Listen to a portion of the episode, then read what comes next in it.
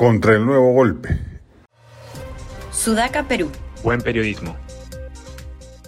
Se viene una batalla de resistencia social a propósito de la huelga nacional indefinida acordada por varias organizaciones sociales del sur peruano a partir de mañana 4 de enero. La misma, por supuesto, no va a estar exenta de actos de violencia y vandalismo y no se limitará a marchas o mítines políticos como normalmente se debiera esperar de este tipo de manifestaciones. Los radicales extremistas y las mafias del narcotráfico y la minería ilegal van a aprovechar para sembrar el mayor caos posible en aras de incendiar el país con bloqueos de carreteras, ataques a las fuerzas del orden e incendio o toma de locales públicos y privados. Frente a ello, se requiere de una estrategia policial inteligente.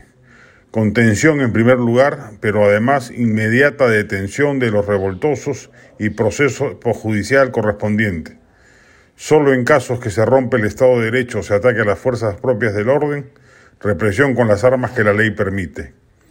El gobierno no puede pisar el palito de la lógica violentista que lo que quiere es que haya más muertos para utilizar ello como, como munición política contra el gobierno y precipitar el final de su mandato. Los reclamos del PIO presentados por las organizaciones sociales son incumplibles e inviables.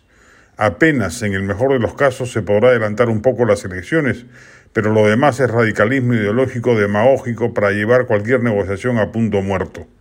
Claramente los que protestan no quieren diálogo ni soluciones racionales.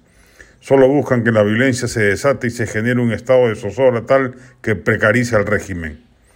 Dina Boluarte tiene que ser muy enérgica y a la vez serena respecto de lo que se viene. No es broma, no es una protesta social normal.